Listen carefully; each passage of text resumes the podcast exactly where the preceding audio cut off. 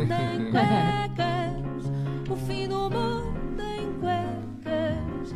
Venham branquinhas, bem lavadinhas, é o fim do mundo É o regresso do David Cristina depois de umas merecidas férias. Bom dia, David. Muito bom dia. E o fim do mundo em cuecas, eh, vens falar de, de pesadelos, não é? Regressa de férias, portanto, pesadelos. Mas Venho- espera aí, pesadelos e lombos de porco? Venho cá falar de pesadelos de porco. e lombos de porco. Ah, pois é, eu estive de férias durante as últimas duas semanas. Isto quase que foi o, fundo, o fim do mundo em calções de banho.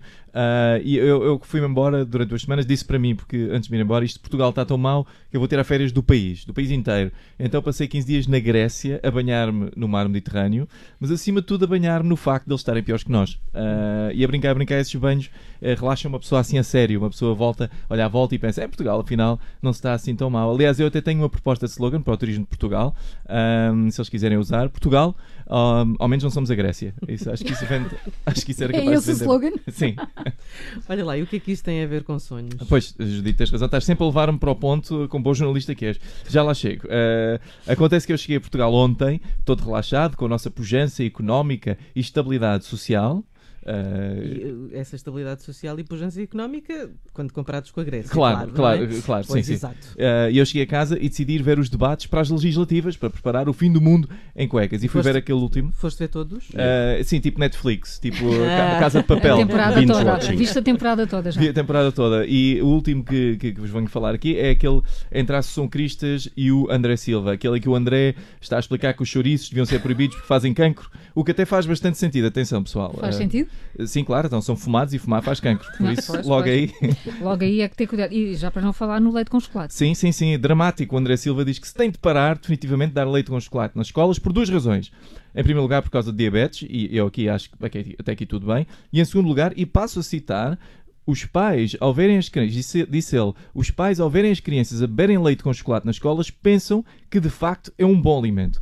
Eu não percebo este raciocínio, confesso, porque eu ah, durante as férias vi o meu filho comer areia da praia e não pensei, ah, então de facto a areia na praia é um bom alimento. Ah, eu acho que ele se calhar tem isto ao contrário. Hum, Mas, mas olha lá, durante o debate inteiro não te reviste em nada do que disse André Silva? Não, vi, vi revi-me bastante até. Ahm, às tantas, o André disse que o CDS e o PSD foram responsáveis pelo resgate financeiro de 2011 porque assumiram o governo nesta altura. Pois bem, eu sei que para 99,9% das pessoas isto não faz sentido nenhum e parece uma grande parvoíce, porque quem teve a gover- a governar durante os últimos anos, durante os oito anos anteriores foi o PS, mas eu ah, concordo com o André, 100%. Isto é uma teoria económica, económico-política, que tem um nome até, eh, que é a teoria da última cerveja. Como? Teoria da última cerveja? Sim, sim, é uma teoria um bocado obscura que eu acabei de inventar. Uh, Paulo, é assim. Uh, quantas vezes não passas tu a noite inteira a beber copos, tu ou, tu, ou qualquer pessoa? Sim, não, não vamos estou a dizer- agora não estar estou a aqui dizer a insinuar Vamos nada. agora Não estou a dizer que o. Paulo, não estou a dizer de maneira nenhuma que o Paulo tem um problema com o álcool. Um, Uh, mas pronto, mas quantas vezes, um, Paulo, não passas tu a noite inteira a beber copos, bebes, imagina, Paulo, 32 garrafas de vinho uh, e está tudo bem, mas depois bebes aquela última cerveja e de repente do nada estás com uma grande babadeira, não é? E no dia seguinte o que é que tu estás a dizer aos teus amigos? Estás a dizer, pá, aquela última cerveja é que deu cabo tudo. Pois está claro, segundo o André Silva, não foram os 8 anos de PS a mamar 32 garrafas de vinho todos os dias, não, não, foi aquela última cervejinha do CDS e do PSD que deu cabo tudo. David, mas eu vejo aqui muito, muito pegado ao André Silva. Não tens nada a dizer da Assunção Cristas? Tenho, sim, senhor, que sabes que eu aqui batem toda a gente. Ah, para começar, tenho a dizer que a Assunção levou ah, um blazer cinzento tão aborrecido que afastou logo grande parte do eleitorado. As pessoas olharam para ela e disseram: "Pá, pronto, ele levou aqui um blazer aos quadrados, que é uma coisa elitista, toda a gente sabe, e provavelmente da Máximo Duty, é esse antro de direita. Ah, mas mais tarde, e agora tenho que, dizer, tenho que dizer uma coisa boa, mais tarde, ela voltou a recuperar os eleitores com grande categoria quando falou num cenário perfeitamente apocalíptico caso o PAN fosse eleito. E qual foi o argumento que ela usou para chamar os, os eleitores? Foi que o SNS iria colapsar? Não. Iríamos levar com outro resgate nas fuças? Não. As nossas crianças não iam ter acesso a uma boa educação? Não. É que o lombo porco iria passar a custar 15 euros. Isto é puro gênio político. Ela sabe o que é que move o povo. O debate todo a falar-se de educação, ambiente, impostos, tudo a dormir em frente à televisão. Assim que ela disse as palavras lombo de porco a 15 euros, levantou-se meio Portugal e disse: Ela disse o quê? E foi por isto, e foi por isto que eu tive um grande pesadelo. Sonhaste com lombo de porco. Não, ah, quase. Não, foi o- é que se falou tanto em comida no debate que eu fui à cozinha comer uma bucha.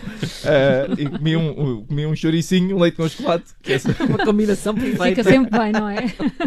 Ah, e depois bateu-me o sono, porque a brincar, a brincar, beber leite com o chocolate em cima de chouriço assado é pesado, é pesadote. É, é pesado e o André Silva que não te ouça, não é? Uh, mas pronto, eu antes de adormecer no sofá de volta, ainda ouvi a Assunção a dizer que o André Silva era autoritário e, quiçá, um futuro ditador. E isto foi o que gerou o meu, um, o meu, o meu pesadelo. Porque eu até achei graça, porque imaginei o André todo autoritário, quem sabe com um bigode da Charlie Chaplin, quem sabe.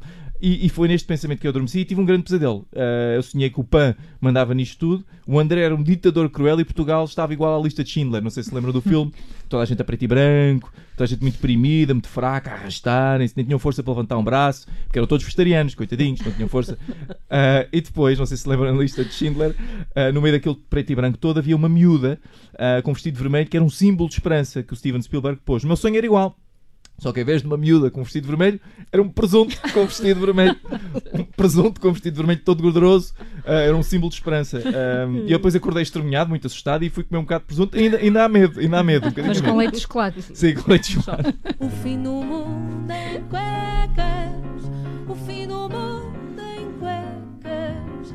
Venham branquinhas, bem lavadinhas. É o fim do mundo em cuecas. E deste mundo passamos para o dos mais novos, são 9 e 19, é hora do WhatsApp Kids nas manhãs 360. Rádio Observador. Ouça este e outros conteúdos em observador.pt/barra rádio e subscreva os nossos podcasts.